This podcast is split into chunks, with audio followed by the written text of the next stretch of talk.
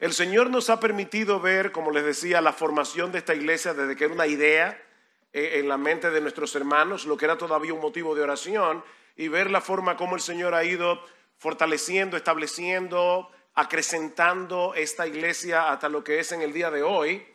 Y de manera especial, cuando el Señor está regalándoles, como decía Rafael hace un momento, basado en el texto de Efesios, un nuevo pastor a esta iglesia local. Mis hermanos, ni la iglesia ni los pastores hacen pastores, y mucho menos los seminarios.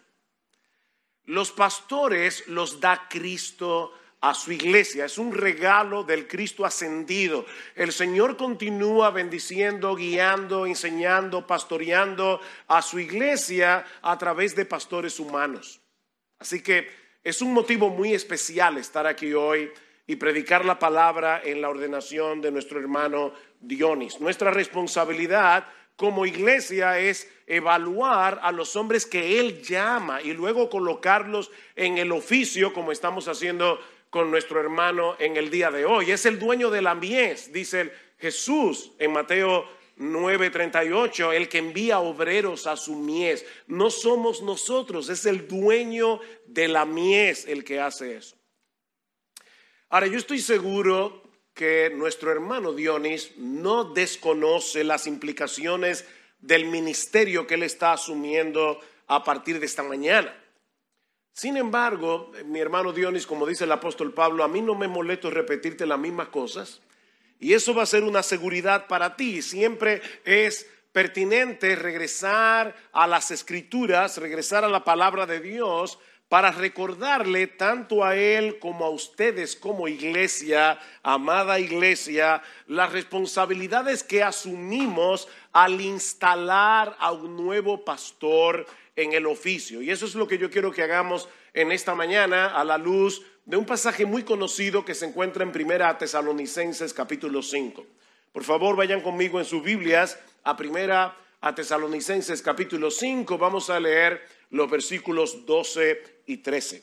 Dice el apóstol Pablo, pero les rogamos, hermanos, que reconozcan a los que con diligencia trabajan entre ustedes y los dirigen en el Señor y los instruyen y que los tengan en muy alta estima con amor por causa de su trabajo. Vivan en paz los unos con los otros.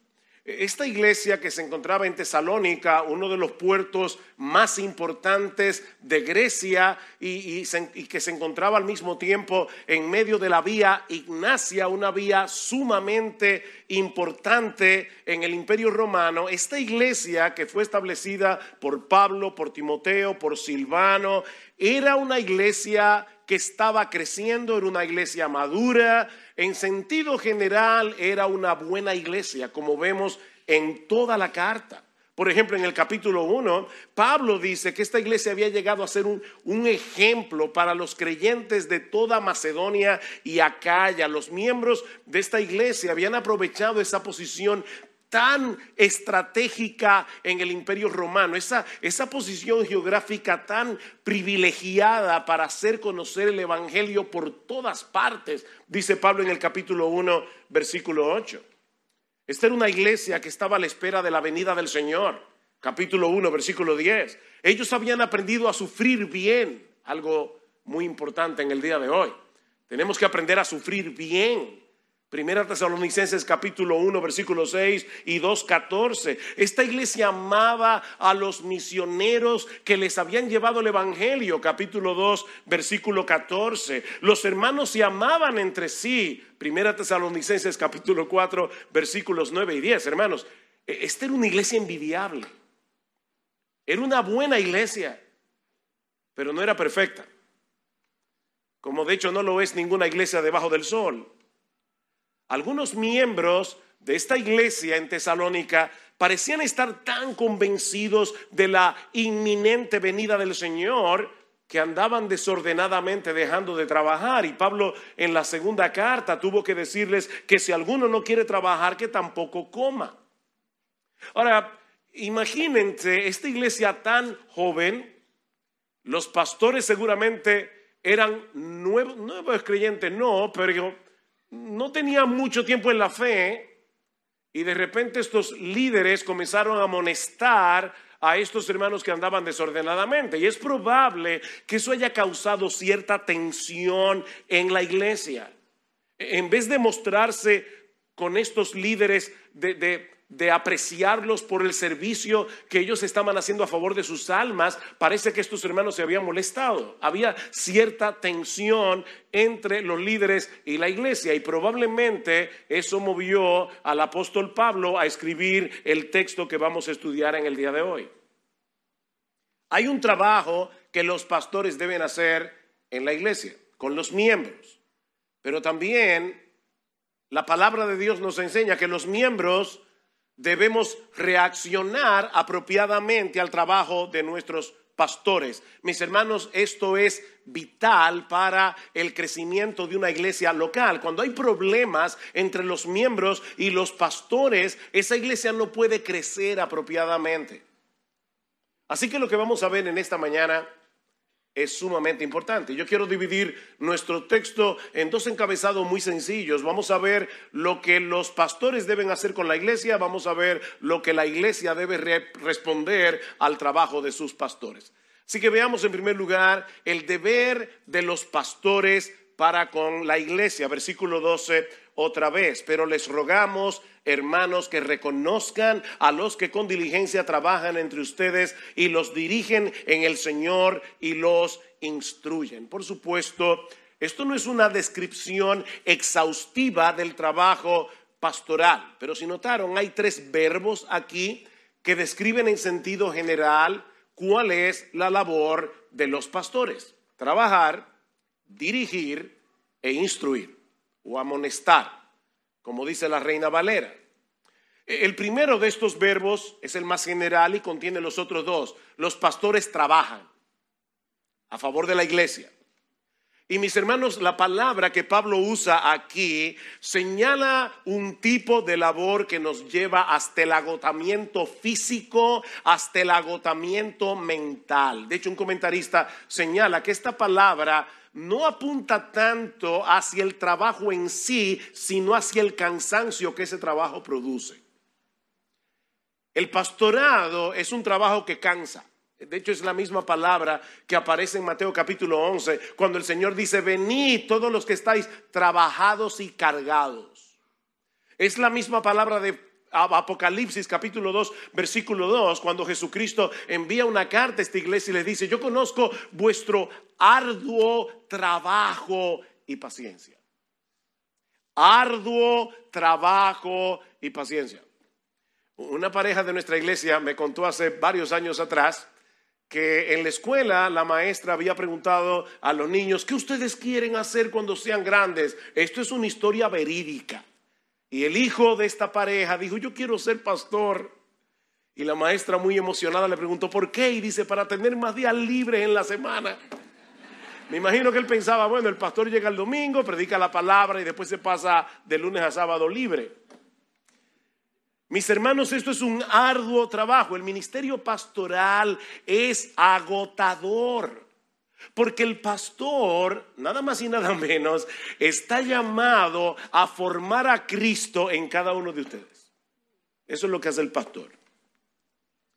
Pablo dice a los colosenses, en Colosenses capítulo 1, que él predicaba a Cristo. ¿Con qué propósito? Dice, amonestando a todo hombre y enseñando a todo hombre en toda sabiduría, a fin de presentar perfecto en Cristo Jesús a todo hombre. Ese es el trabajo para lo cual también trabajo, la misma palabra de Primera Tesalonicenses, para lo cual también trabajo luchando, y la palabra ahí es agonizomai, agonizando. Yo trabajo agonizando según la potencia de Él, la cual actúa poderosamente en mí. Y escribiendo los Gálatas, Pablo les llama hijitos míos y les dice que una vez más estaba sufriendo dolores de parto hasta que Cristo sea formado en ustedes. Las madres que están aquí saben que ustedes no solamente sufren el dolor de parto cuando el niño nace. Las madres sufren muchos dolores de parto a lo largo de la vida de sus hijos y los pastores también sufrimos dolores de parto. Mi hermano Dionis, esa es la responsabilidad que Cristo está poniendo sobre tus hombros en esta mañana. Trabajar junto a Eduardo y Rafael para que los miembros de esta congregación continúen avanzando hacia la meta de parecerse cada vez más a Jesús. Ese es el trabajo. La cabeza de la iglesia te concedió como un regalo para IBSG, para que todos juntos continúen creciendo, madurando como un cuerpo. Por eso noten que dice, pero les rogamos hermanos que reconozcan a los que con diligencia trabajan entre ustedes. No, es un trabajo a control remoto. Los pastores están en medio de la iglesia, no son distantes. Están entre ustedes, dice Pablo. Así que lo que tú tienes por delante es un arduo trabajo. Y yo sé que tú sabes esto. Vuelvo y te repito lo que te dije al principio. Pero es un arduo trabajo para el que tú no eres capaz.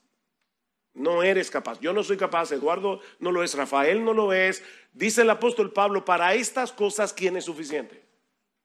Somos suficientes en Cristo.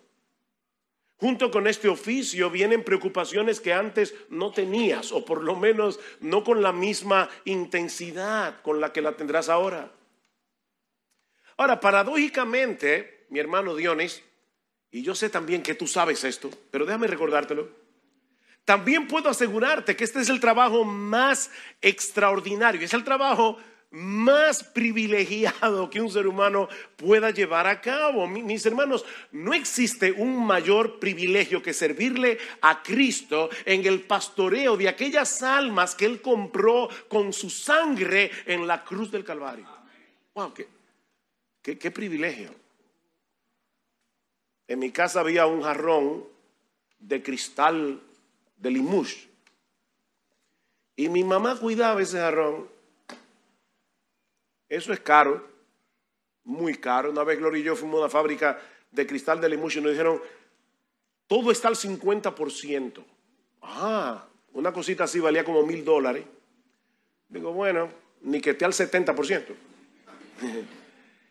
bueno, nosotros no estamos cuidando cristales de limush, estamos, estamos cuidando las personas que Dios escogió desde antes de la fundación del mundo para que sean suyos y que luego Cristo compró con su sangre en la cruz del Calvario y que luego el Espíritu Santo regeneró.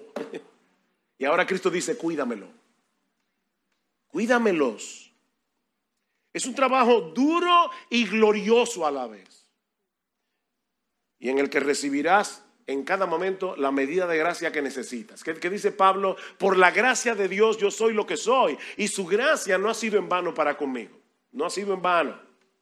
El segundo término que Pablo usa en el texto es el verbo dirigir o presidir. Dice, os rogamos hermanos que reconozcan a los que con diligencia trabajan entre ustedes y los dirigen en el Señor. Esta es la misma palabra que aparece en 1 Timoteo 5:17 y que se traduce como gobernar. Los ancianos que gobiernan bien, sean tenidos por dignos de doble honor, dice Pablo, mayormente los que trabajan, otra vez la palabra, en predicar y enseñar. El significado primario de esta palabra es ir delante, estar a la cabeza. Los pastores son elegidos por la iglesia para gobernar la iglesia bajo la autoridad delegada del Señor Jesucristo. Es por eso que una de las características indispensables para el ministerio pastoral es una aprobada capacidad en el gobierno doméstico. Pablo dice en 1 Timoteo capítulo 3, versículos 4 al 5, que el pastor debe gobernar bien su casa. ¿Por qué? Porque él va a gobernar la iglesia. El que no puede gobernar un esposo y tres muchachos, no puede gobernar una iglesia. El, pastor va delante de las ovejas, supervisando, guiando, dirigiendo, velando por cada una de ellas. Y de paso, mis hermanos, contrario a lo que muchos puedan pensar, la iglesia no es una democracia. No, no, no, la iglesia en realidad es una teocracia. Porque el rey es Dios mismo. Dios es nuestro gobernador. Nosotros somos sus súbditos y los pastores son los gobernadores que Él ha puesto en cada una de las provincias de su reino. Y esas provincias son las iglesias locales.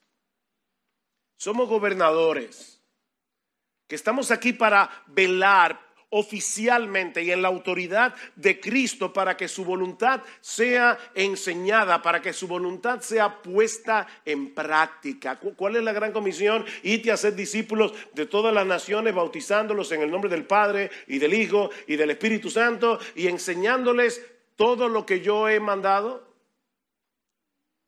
¿Falta alguna palabra ahí? No, no, no es enseñándoles todo lo que yo les he mandado. Es enseñándoles a guardar todo lo que yo les he mandado. No simplemente dar datos, no, es información, es mucho más de ahí. Por eso que el autor de la carta a los hebreos dice, obedeced a vuestros pastores y sujetaos a ellos, porque ellos velan por vuestras almas como quienes han de dar cuenta, para que no lo hagan quejándose, sino con alegría, porque si lo hacen quejándose, dice el autor de la carta, eso no va a ser provechoso para ustedes como iglesia.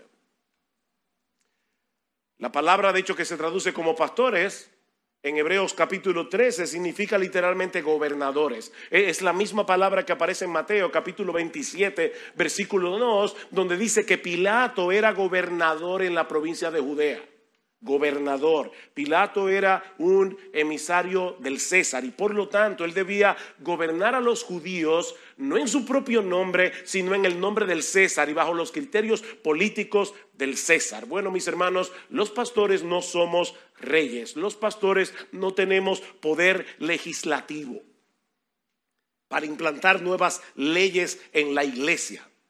Eduardo, Rafael, Dionis, nosotros no somos los editores de Dios. Los editores dicen, no, esto no se ve bien así, vamos a decirlo, vamos a suavizar esto aquí, esto allá. Nosotros no somos los editores de Dios. Nosotros estamos aquí simple y llanamente para proclamar la voluntad de nuestro rey. Somos gobernadores. Es por eso que Pablo dice en nuestro texto, y esa es una frasecita importante, dice, os rogamos, y yo espero que al final de esta prédica se aprendan el texto de memoria, os rogamos, hermanos, que reconozcan a los que con diligencia trabajan entre ustedes y los dirigen en el Señor. Esas tres palabras son importantes. En el Señor. La autoridad que tenemos proviene del Señor. Debe ser ejercida en armonía con la autoridad del Señor. Nuestra meta como pastores es llevar a la iglesia a donde el Señor quiere. Es una autoridad en el Señor. El, tercer verbo que Pablo usa aquí es instruir o amonestar, como dice la reina Valera. El significado básico de esta palabra es, poner en la mente o corregir por medio de palabras. Y, aunque apunta hacia el ministerio de enseñanza, y esto es importante, es un término mucho más amplio que, incluye reprensión, consejos prácticos, advertencias, no se trata simplemente de impartir conocimiento, sino de procurar una transformación por medio de la exposición de la palabra. No es impartir información, es procurar transformación por el poder de la palabra. Mis hermanos, todos nosotros llegamos al Evangelio con muchos conceptos equivocados que distorsionan nuestra perspectiva de las cosas, que nos llevan a actuar en una forma extraviada de la verdad. Todos nosotros, incluyendo los pastores. Por eso es que Pablo dice, no os conforméis a este siglo, sino déjense transformar. dejen que la palabra de Dios los transforme. Dejen que la palabra de Dios despejen las mentiras que tenemos en la mente y en el corazón y seamos guiados a la verdad de Dios, porque esa verdad transforma. La palabra de Dios, dice Pablo, es inspirada y útil para enseñar, para redarguir, para corregir, para instruir en justicia, a fin de que el hombre de Dios sea perfecto, enteramente preparado para toda buena obra. La palabra de Dios no solo nos da información, la palabra de Dios transforma. Y aunque todos los creyentes tenemos el deber de hacer esto, de amonestarnos mutuamente, vean el versículo 14, dice, les exhortamos hermanos a todos a que amonesten a los indisciplinados, animen a los desalentados, sostengan a los débiles, sean pacientes para con todos. Esta es una responsabilidad de todos en la iglesia, pero Cristo ha encargado oficialmente a los pastores para que cumplan con este delicado deber. Fuimos llamados a despejar la ignorancia y el error a través de la enseñanza de la verdad de Dios revelada en su palabra. Fuimos llamados a iluminar con la luz de la palabra aquellas áreas en las que nuestros hermanos están equivocados y andan en oscuridad. En otras palabras, fuimos comisionados oficialmente por Cristo para la tarea de hacer discípulos. ¿Debemos involucrarnos todos en el discipulado? Sí. Pero los pastores son los que marcan la pauta, los pastores son los que enseñan la palabra que será necesaria para que toda la iglesia haga discípulos. Eso es algo que debe ser hecho con firmeza, pero al mismo tiempo con bondad, al mismo tiempo motivados por amor. Somos, como yo leí en estos días en un libro, somos pastores, no pitbulls. No somos bulldogs somos pastores. Pablo escribe en Romanos capítulo 15, versículo 14, en cuanto a vosotros, hermanos míos, yo mismo estoy también convencido de que vosotros estáis llenos de bondad, llenos de todo conocimiento y por lo tanto son capaces de amonestarse los unos a los otros. Llenos de conocimiento, llenos de bondad. Este es un deber que no siempre es agradable de cumplir. Es un deber que no muchos reciben con agrado. Mucha gente reacciona mal cuando es amonestada.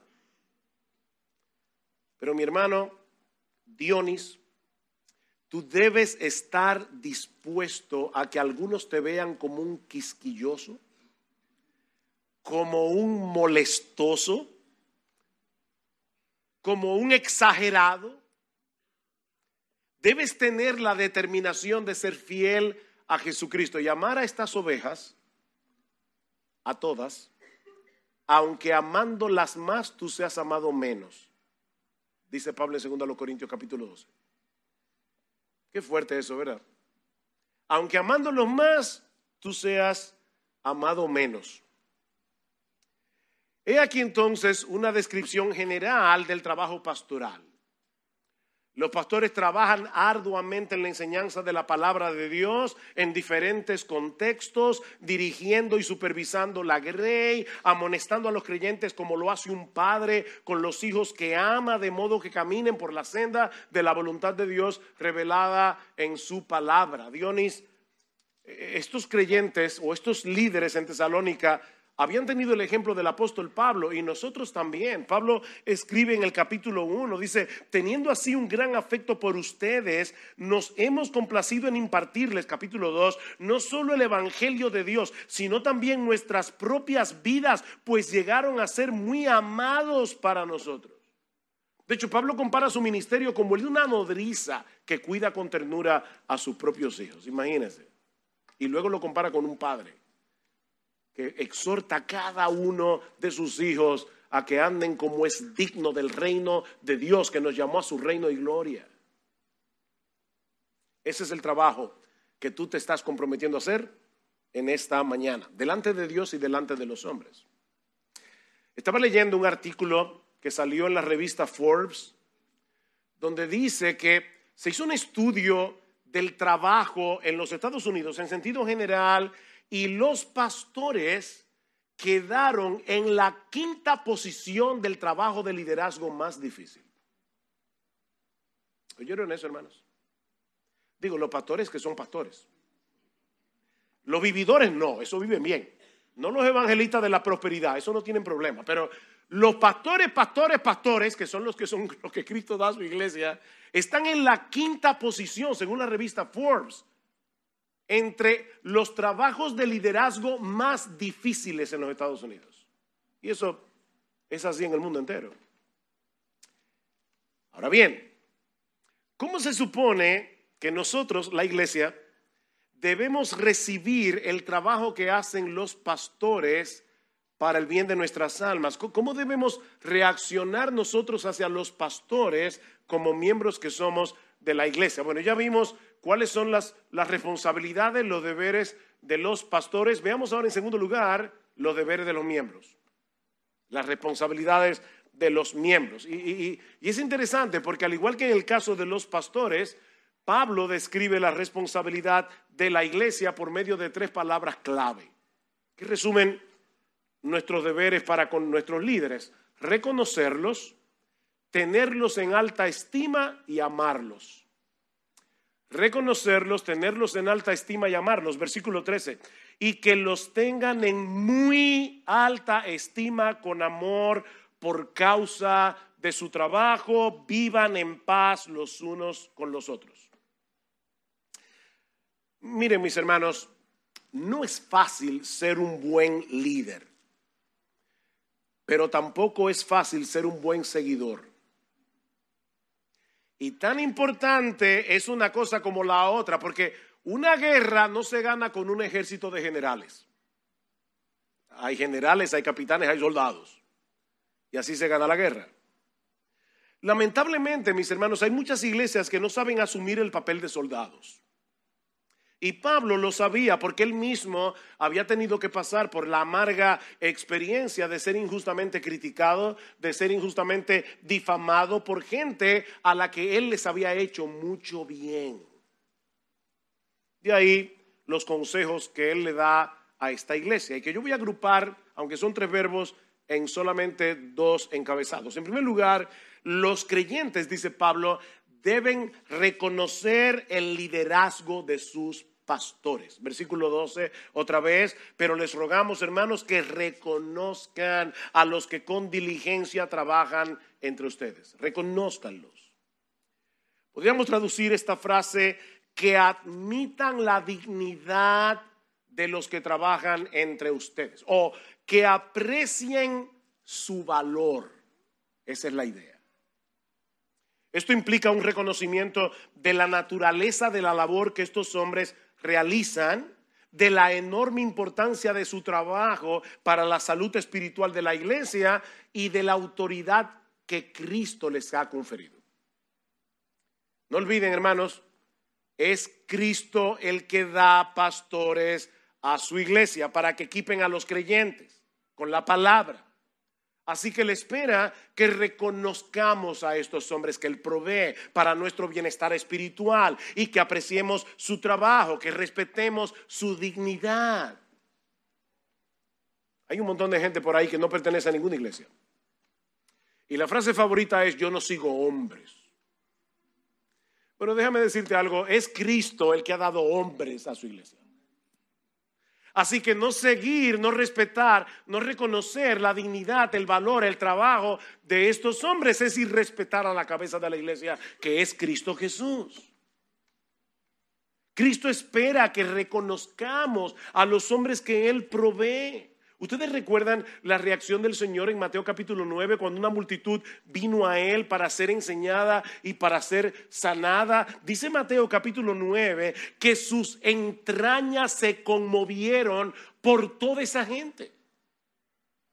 Ahora, lo sorprendente es que las entrañas de Cristo no se conmovieron porque eran pobres, no, se conmovieron porque ellos estaban en necesidad, porque estaban enfermos y probablemente Cristo se conmueve por todo eso. Pero ¿saben qué fue lo que, lo que conmovió las entrañas? Movió las entrañas de Jesús que estaban desamparadas y dispersas como ovejas que no tienen pastor.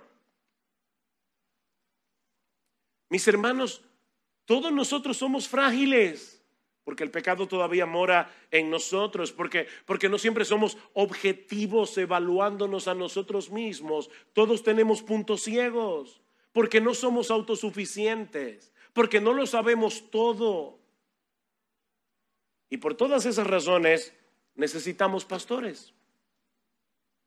Es terrible para las ovejas estar sin pastor. Cristo dice que estaban desamparadas y dispersas, literalmente desolladas, perdidas, a merced de los lobos, de las circunstancias problemáticas. Las ovejas no pueden estar sin pastor porque son animales débiles, porque son indefensos. Y es sorprendente que el Señor, Dios, escogió precisamente esa palabra para describir a sus hijos.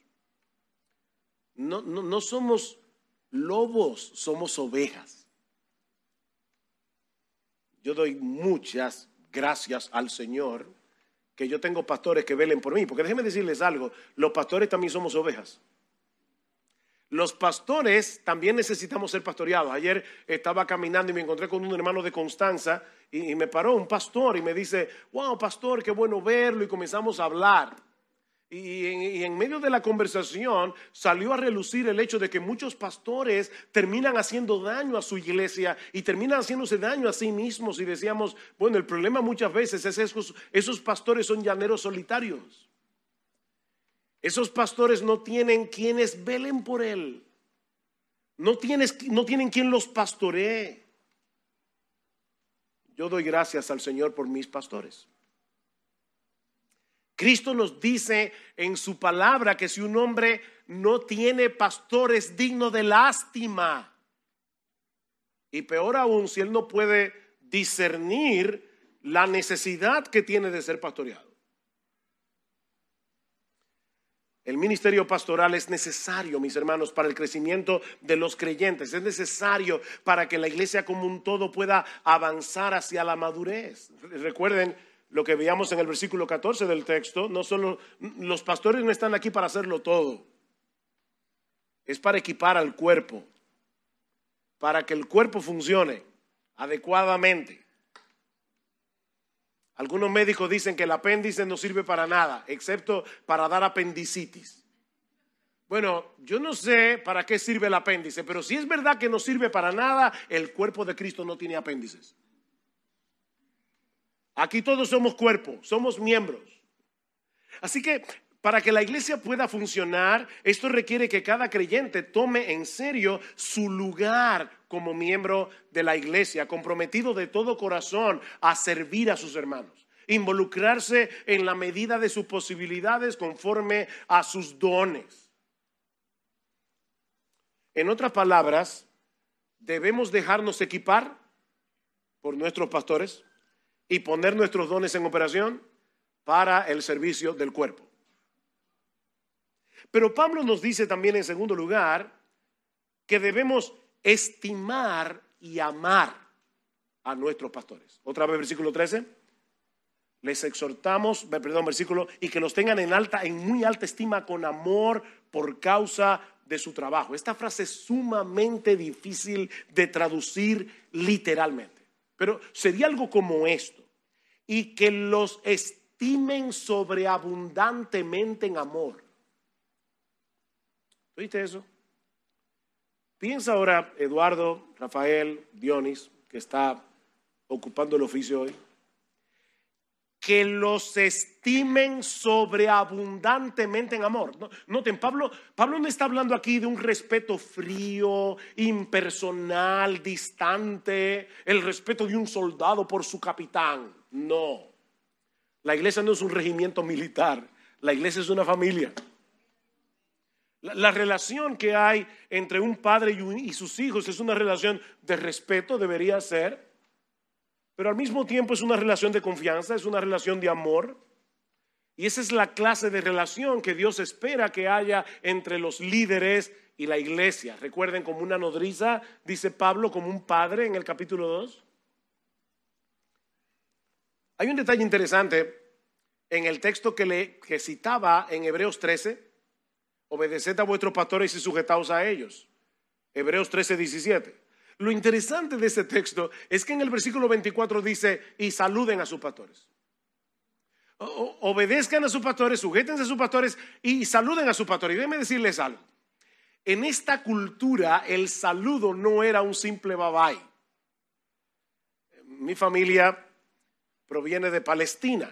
Así que yo, yo me crié en medio de, de una familia con, esa, ese arraigue cultural. Y, cuando mis tías me ven, todavía al día de hoy, O sea, es, es abrumador. Bueno, Pablo dice aquí, o el autor de la carta a los hebreos, saluden a sus pastores. Me dice, hola, saluden a sus pastores con afecto, con amor. Sí, obedezcanlo, son, son líderes de la iglesia, pero son hermanos amados. Hermanos amados. Son oficiales enviados por el Rey de Reyes y el Señor de Señores. Son embajadores de la corte celestial. Pero eso no elimina el hecho de que son hermanos amados a quienes tenemos en alta estima y amor, no por su personalidad cariñosa. ¿Vieron el texto? Vean otra vez. Es que yo quiero que ustedes vean cada palabra y que los tengan en alta estima y amor por causa de su trabajo. No, es porque fulanito me cae mejor que aquel, es, es, más simpático, es... No, no, no, no, no, no, no, no. Es por causa de su trabajo. Ellos velan por ti, ellos te enseñan su palabra, la palabra del Señor, ellos te guían, te corrigen. Ténganlo en alta estima, en muy alta estima. Y amor. Miren mis hermanos, Dios, Dios sabía de antemano que los pastores nos íbamos a equivocar. Somos seres humanos, no, no somos infalible. Yo estaba una vez en una conferencia y, hicieron una pregunta y uno de los conferencistas dijo, mira, déjame decirte algo, porque alguien preguntó, pero ustedes nunca se equivocan. Y esta persona le dijo, mira, hasta el Papa, si fuera casado, sabría que no es infalible. El, Papa cree que es infalible porque es soltero. Si tuviera una esposa al lado, le dijera, pero fulano, ¿y, este ¿y qué te pasó? Así que no somos infalibles, no somos infalibles. Pero Dios no envió ángeles a pastorear la iglesia. Envió hombres.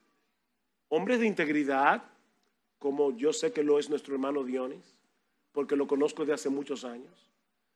Hombres de integridad, hombres que aman la palabra de Dios, que aman el pueblo de Dios, pero hombres al fin, hombres al fin. Y, Pablo nos exhorta a tenerlos en muy alta estima y amor como dones del Cristo resucitado. El texto que leía Rafael al principio, subiendo a lo alto, llevó cautiva la cautividad. O sea, Cristo le quitó al diablo sus cautivos y los hizo sus cautivos. Y de esos que Cristo libertó y los hizo sus cautivos, dice, y dio dones a los hombres. Cristo repartió el botín con la iglesia. Y en ese botín estaban Eduardo, Rafael y Dionis, para esta iglesia. Ese es el regalo que Jesús le ha dado a esta congregación. La iglesia y los pastores pertenecemos al mismo equipo. Y, procuramos el mismo fin, la, gloria de nuestro Señor a través del crecimiento de la iglesia y la salvación de los perdidos. Por eso Pablo dice al final, vivid en paz los unos con los otros. No, no, tengamos conflicto, no somos de equipos contrarios. Aunque los pastores tomen una decisión que sea contraria a la que tú quieres, si no es una decisión pecaminosa, antibíblica, obedeced a vuestros pastores y vivan en paz.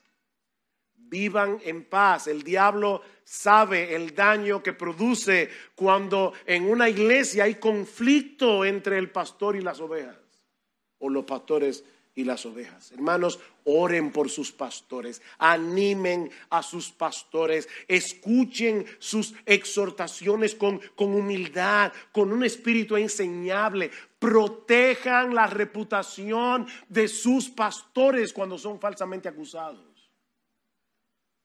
Eso es tenerlos en alta estima.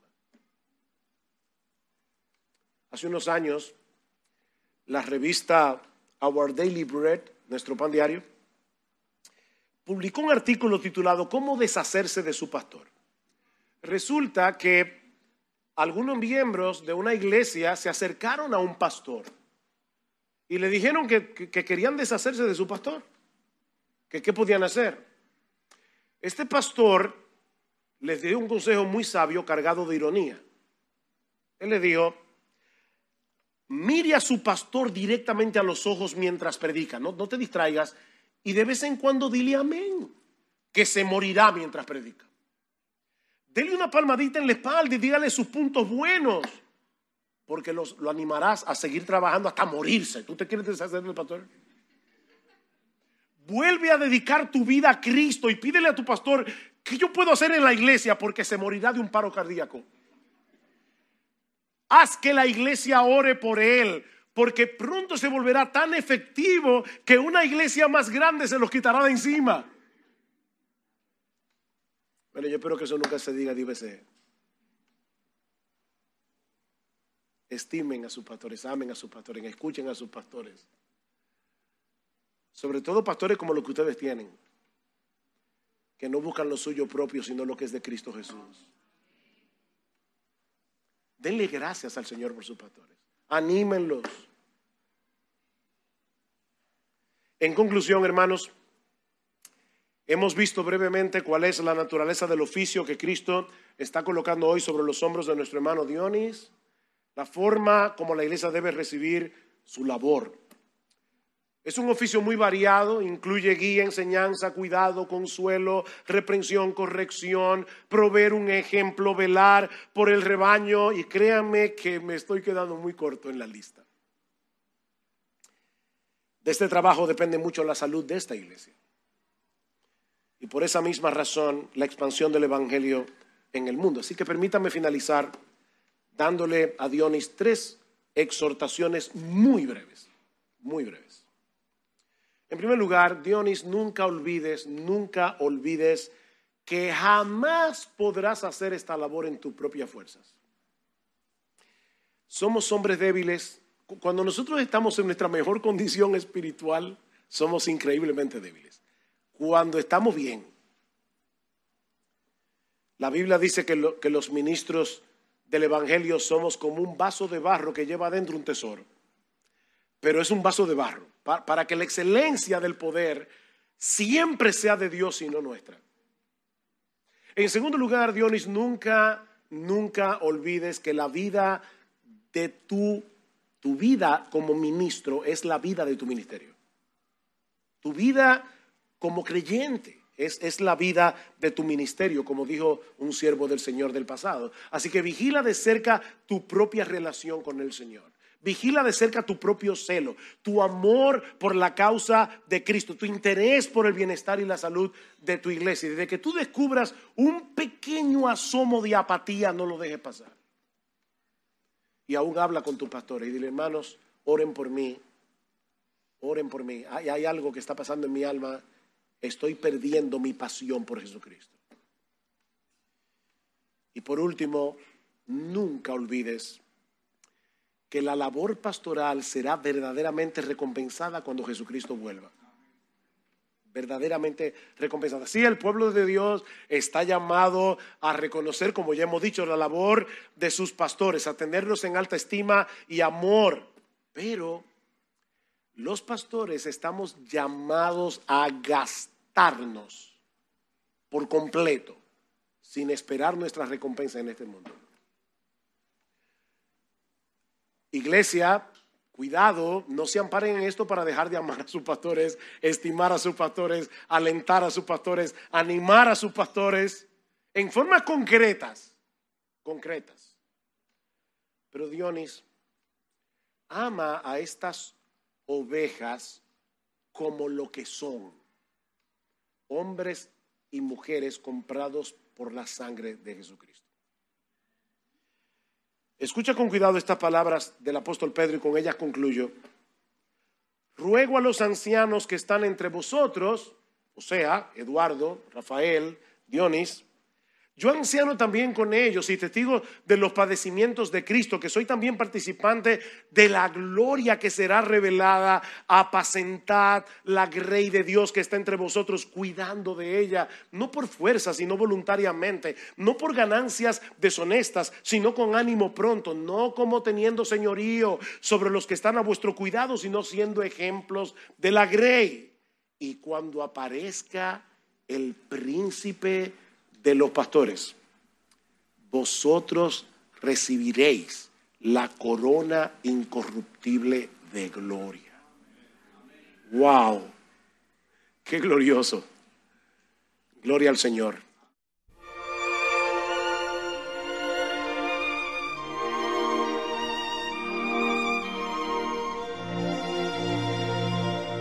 Yo tuve el privilegio de nacer en un hogar medio cristiano. Medio cristiano porque mi papá no era creyente, pero mi mamá sí. Pero en mi adolescencia fue que comencé a tener las luchas de qué va a pasar. Recuerdo que me despertaba de madrugada desesperado porque quizás el Señor había venido y yo me quedé. Y en una de esas el Señor tuvo misericordia de mí. Fui a mi habitación, me arrodillé delante del Señor, le pedí perdón por mis pecados y le dije al Señor, si tú eres real como yo te he escuchado todo el tiempo, por favor, revélate a mi vida tú mismo, cambia mi corazón, permíteme conocerte. Pero a partir de ese momento me comenzaron a interesar no solo los sermones, pero hasta los estudios bíblicos. Comencé a asistir a los estudios bíblicos. Me casé con mi esposa Betty, a quien había conocido desde los 13 años de edad. Creo que desde el 2015, 2016, el Señor puso en el corazón de Dionis una carga por salir y compartir el Evangelio. Y yo recuerdo que él me decía, es que yo siento que yo estoy muy cómodo en, en, la iglesia, solamente alimentándonos unos a otros, y hay tanta necesidad. Comenzamos a tener nuestros hijos, nos dimos cuenta de que necesitábamos crecer más. La iglesia donde estábamos estaba en mucho conflicto y eso nos hizo salir de allá y mudarnos o movernos hacia la iglesia cristiana Oasis. En esta iglesia estuvimos desde el año 2000 hasta el año 2019. Ya avanzando al 2019, eh, entendimos que Dios nos estaba abriendo una oportunidad y las puertas para ir a estudiar en una maestría en divinidad en Indiana el ir allá a, a Indiana fue de tanta bendición, de verdad. El Señor nos sacó de donde estábamos, nos puso ahí en esa iglesia por tres años y lo que aprendimos, ver el testimonio de los pastores allá, de los hermanos, eh, fue de mucha bendición. Fue un tiempo verdaderamente transformador, maravilloso para mí, que trató con muchas áreas de mi vida. Definitivamente el Señor eh, cambió mi vida en cuanto a, a, lo que es la consejería bíblica. Estoy muy agradecida al Ministerio de Faith. Para nosotros ha sido una gran bendición que el hermano Dionis haya venido a estar con nosotros. Cristo es que da dones a su iglesia y Dionis es un don para nosotros como predicador, como maestro, pero sobre todas las cosas porque Él tiene un deseo de llevar el Evangelio a otros lugares y tiene un deseo de plantar iglesias que sean faros de luz en medio de una sociedad que está en tinieblas. Es allí, estando en el contexto del seminario, donde Dios pone fuertemente en nuestros corazones el, deseo de, de, venir a la República Dominicana, de regresar a la República Dominicana con el propósito de plantar iglesias. Nuestra amistad con los pastores de IBCG, con el pastor Eduardo Saladín, especialmente con el pastor Alcántara, pues nos acercó y allí los hermanos me dijeron, si tú quieres venir y volver a la República Dominicana, nosotros estamos dispuestos a recibirte si no tienes una iglesia con quien volver y puedes unirte a trabajar con nosotros, que salimos a plantar. Pero siempre importante en, el contexto de nuestra eclesiología era que la iglesia tenía que verlo. O sea, no era que simplemente nosotros le decíamos, mira, ven y sé pastor de la iglesia. No, él, él, tenía que venir y así fue que sucedió. Y vino como, como un asistente a la iglesia, se hizo miembro de la iglesia. Y luego que la iglesia vio en ese sentido las aptitudes, las cualidades de nuestro hermano, entonces eh, la iglesia lo reconoció como pastor.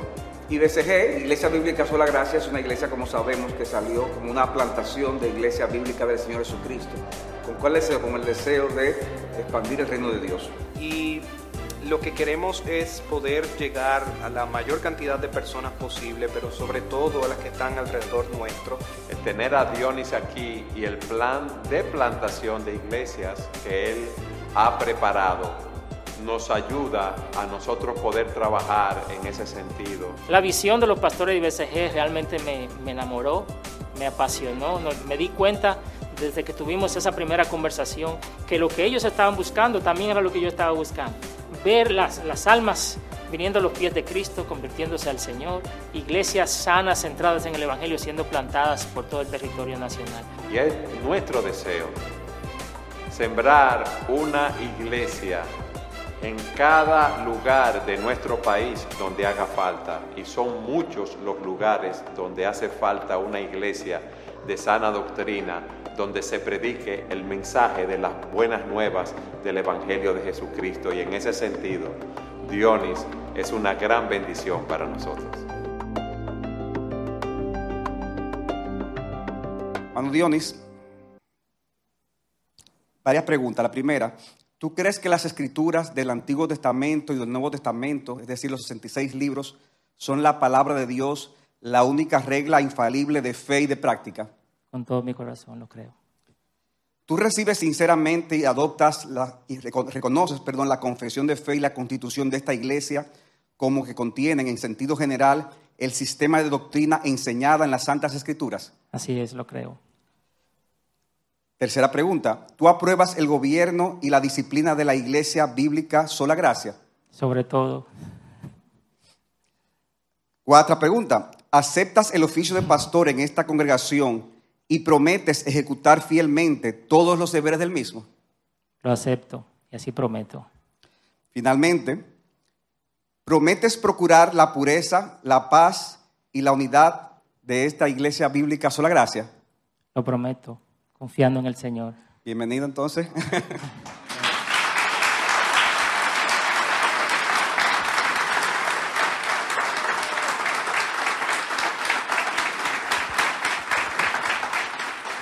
Y le voy a pedir, hermanos, ahora vamos a imponer las manos. Es una eh, práctica bíblica, una práctica simbólica, no es nada especial que va a suceder en ese momento, es un reconocimiento ya de lo que Dios eh, ha hecho eh, con nuestro hermano. Y yo le voy a pedir al pastor Sugel Michelén que por favor ore por la vida personal de nuestro hermano Dionis. Eh, al pastor Saladín que ore por su vida familiar. Y al pastor Eric Michelén que ore por su vida ministerial. Bien. En ese mismo orden.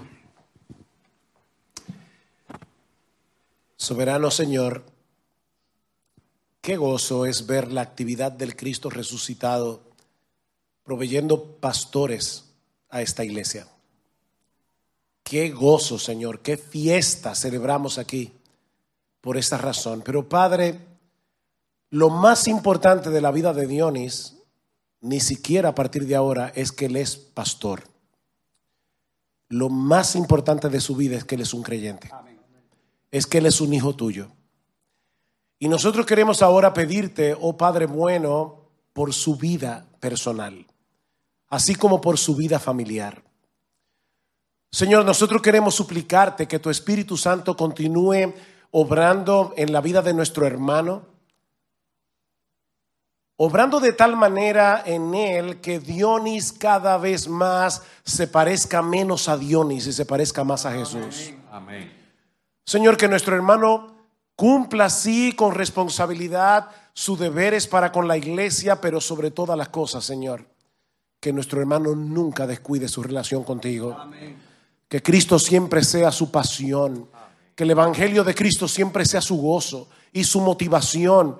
Que tú continúes cultivando en nuestro querido hermano el carácter hermoso de nuestro precioso y bendito Salvador. Que Dionis nunca descuide, Señor, su, su vida de oración, que nunca descuide su momento a solas contigo, leyendo tu palabra para escuchar tu voz, no simplemente para buscar sermones para predicarle a otros.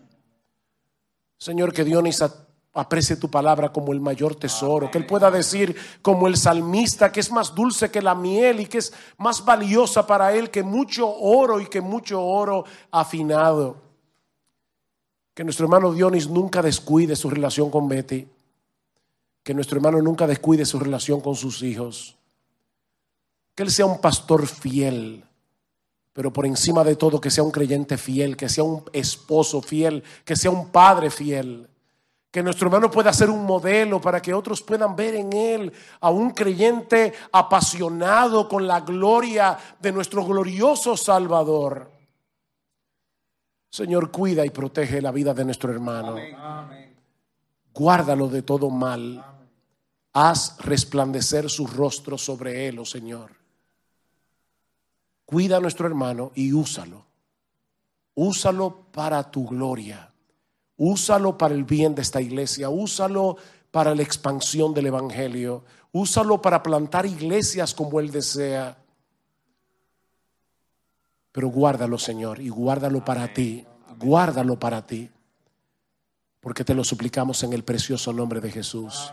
Amén y amén.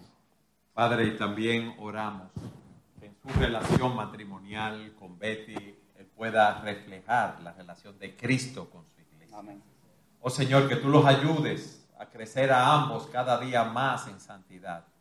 Que tú hagas de Dionis ese esposo que es un pastor, un proveedor, un protector en su hogar, que es un amante sacrificial y que pueda mostrar ese amor de Cristo amando a su esposa, así como Cristo amó a la iglesia. Y yo te oro por Betty, Señor, que tú la ayudes a continuar creciendo en piedad ella pueda someterse a Dios, así como la iglesia se somete a Cristo. Oh Señor, yo te oro por sus hijos por Wesley y su esposa, por Daniel y su esposa, por Diana. Que ellos también puedan seguir creciendo a la estatura de Jesucristo. Amén. Que puedan disfrutar cada día más de su relación contigo. Oh Señor de gloria y misericordia, esta obra solamente tú la puedes hacer en el poder de tu Espíritu Santo. Gracias por el testimonio que es Dionis para nosotros en su vida de piedad, en su vida de integridad, en su vida matrimonial, en su vida familiar y en su vida ministerial, oh Señor. Oramos que tú lo libres del mal y que lo continúes utilizando conforme a tu voluntad junto a Betty. Y esto te lo suplicamos a ti, en el nombre de aquel que nos amó y nos lavó con su sangre, nuestro Señor Jesucristo. Amén. Amén. Bendito Dios y Padre, además de decir amén a cada una de las peticiones que han traído Eduardo y Sugel sobre la vida de Dionis, hemos escuchado el mensaje y nos hace ver lo difícil, lo ardua, lo importante de esta labor. Y cuando vemos a un simple mortal que tú llamas para ejecutar esa obra, sabemos que Él no es suficiente. Sabemos que Él necesita que tú obres en su corazón. Sabemos que Él necesita a Cristo delante de Él todo el tiempo y que cada una de aquellas obras que Él tiene que hacer como pastor con las ovejas, las haga como haciéndolas para ti. Gracias por haber dado a Doni como un regalo a esta iglesia. Úsalo para pastorear con el corazón de un verdadero pastor. No buscando beneficios para ti. No buscando reconocimientos de los hombres. Sino para que aquel día, el que Él se presente delante de ti y tú le pidas cuenta, tú le puedas decir, entra buen siervo y fiel al gozo de tu Señor. Gracias por Dionis Gracias por la palabra predicada y dale el poder de tu Espíritu Santo para que Él pueda ser un hombre fiel hasta la muerte. Amén. Y en sus momentos de debilidad que pueden venir, que Él siempre recuerde que está anclado sobre la roca firme. Y que eso es lo único que puede mantenernos a nosotros en el camino, sobre todo en el caso de un pastor. Dale un corazón tierno, amoroso y dedicado, de tal manera que Él aún se deleite en hacer el bien. En Cristo nuestro Señor. Amén. Amén.